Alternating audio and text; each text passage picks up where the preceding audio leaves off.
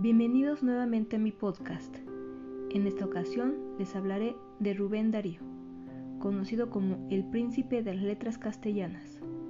Nació en Metapa, Nicaragua, lugar que actualmente lleva el nombre de Ciudad Darío, el 18 de enero de 1867.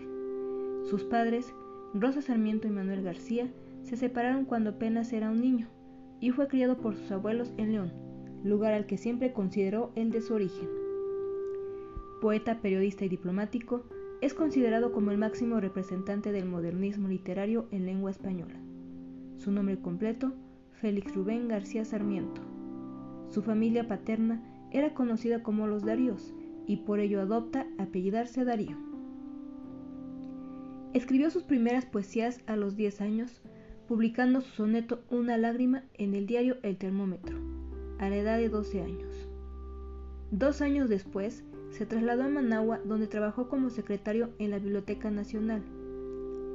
Para entonces ya reconocido como el poeta niño. Se hospedó en casa del doctor Modesto Barrios, quien le acompañó a fiestas y tertulias literarias. Cursó estudios elementales en León, de formación humanista, es un lector y escritor precoz. En sus poemas juveniles, publicados en un periódico local, se muestra muy independiente y progresista defendiendo la libertad, la justicia y la democracia. Con 14 años, empieza su actividad periodística en varios periódicos nicaragüenses. A los 15 años, viaja a El Salvador y es acogido bajo la protección del presidente de la República, Rafael Saldívar, a instancias del poeta guatemalteco Joaquín Méndez Bonet, secretario del presidente. En esta época, conoce al poeta salvadoreño Francisco Gaviria, gran conocedor de la poesía francesa, bajo cuyos auspicios intentó por primera vez adaptar el verso alejandrino francés a la métrica castellana, rasgo distintivo tanto de la obra de Rubén Darío como de toda la poesía modernista. De vuelta a Nicaragua, en 1883 se afinca en Managua, donde colabora con diferentes periódicos y en 1886, con 19 años, decide trasladarse a Chile, en donde pasa tres años trabajando como periodista y colaborando en diarios y revistas como La Época, La Libertad Electoral y El Heraldo. Aquí conoce Pedro Balmaceda Toro, escritor e hijo del presidente del gobierno de Chile, quien le introduce en los principales círculos literarios, políticos y sociales del país y le ayuda a publicar su primer libro de poemas, Abrojos, animándole a presentarse a varios certámenes literarios. En Chile amplía sus conocimientos literarios con lecturas que influyen mucho en su trayectoria poética, como los románticos españoles y los poetas franceses del siglo XIX. En 1888 publica en Valparaíso el poemario Azul, considerada como el punto de partida del modernismo.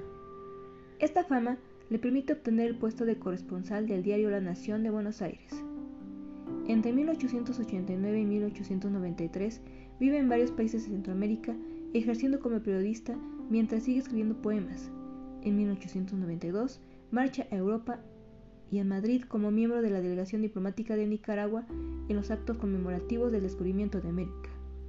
Conoce numerosas personalidades de las letras y la política española y en París entra en contacto con los ambientes bohemios de la ciudad.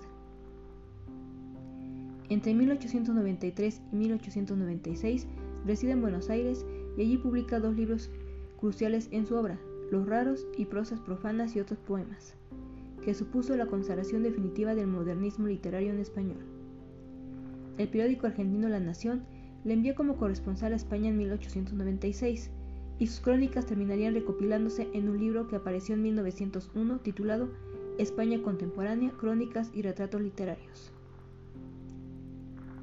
En España, el autor despierta la admiración de un grupo de jóvenes poetas defensores del modernismo como Juan Ramón Jiménez, Ramón María del Valle Inclán y Jacinto Benavente. En 1902, en París, conoce al joven poeta español Antonio Machado, declarado admirador de su obra. En 1903 es nombrado cónsul de Nicaragua en París. En 1905 se desplaza a España como miembro de una comisión nombrada por el gobierno nicaragüense con el fin de resolver una disputa territorial con Honduras, y ese año publica el tercero de los libros capitales de su obra poética, Cantos de Vida y Esperanza, Los Cisnes y otros poemas, editado por Juan Ramón Jiménez. En 1906 participa como secretario de la delegación nicaragüense en la tercera conferencia panamericana que tuvo lugar en Río de Janeiro. Poco después es nombrado ministro residente en Madrid del gobierno nicaragüense de José Santos Zelaya hasta febrero de 1909. Entre 1910 y 1913 pasa por varios países de América Latina y en estos años redacta su autobiografía que aparece publicada en la revista Caras y Caretas con el título La vida de Rubén Darío, escrita por él mismo, y la obra Historia de mis libros, esencial para el conocimiento de su evolución literaria. En 1914 se instala en Barcelona donde publica su última obra poética de importancia, Canto a la Argentina y otros poemas. Al estallar la Primera Guerra Mundial, viaja a América y tras una breve estancia en Guatemala, regresa definitivamente a León donde fallece. Amor. Amar, amar, amar, amar siempre, con todo el ser y con la tierra y con el cielo con lo claro del sol y lo oscuro del lodo, amar por toda ciencia y amar por todo anhelo. Amo, amas. Juventud, juventud, divino tesoro, ya te vas para no volver. Cuando quiero llorar no lloro y a veces lloro sin querer. Gracias por escucharme en esta primera temporada. Los espero en la segunda temporada de Poetas y Locos. Los invito a suscribirse a mi canal en YouTube de Poetas y Locos.